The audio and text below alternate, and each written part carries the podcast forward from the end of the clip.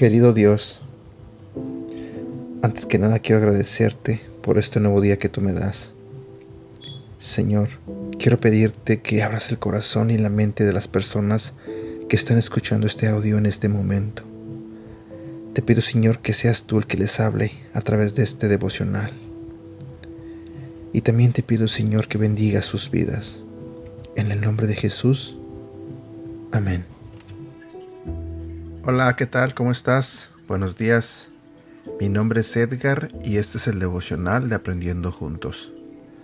Espero que estés teniendo un feliz inicio de semana.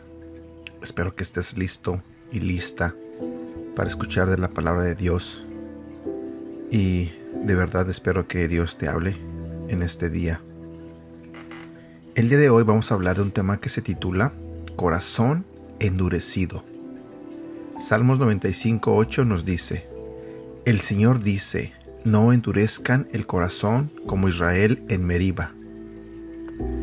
A mis hijos les gusta jugar con plastilina Play-Doh, pero han, aprendido que si la dejan fuera del contenedor se endurece y ya no sirve para moldear objetos con ella. Supongo que así funciona un corazón herido.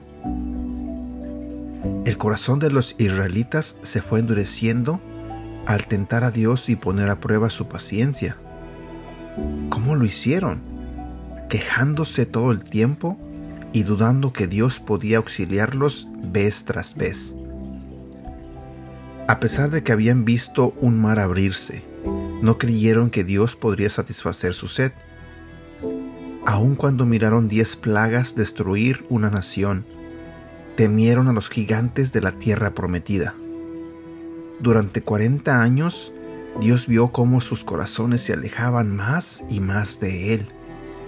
Rehusaron obedecerlo, y eso provocó que sus corazones terminaran como una piedra. En pocas palabras, un corazón endurecido resiste la voluntad de Dios. Te lo diré nuevamente, un corazón endurecido resiste la voluntad de Dios.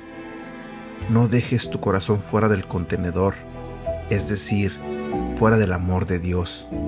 No dejes que tu corazón se endurezca. Sé moldeable en sus manos y unámonos al salmista que nos invita.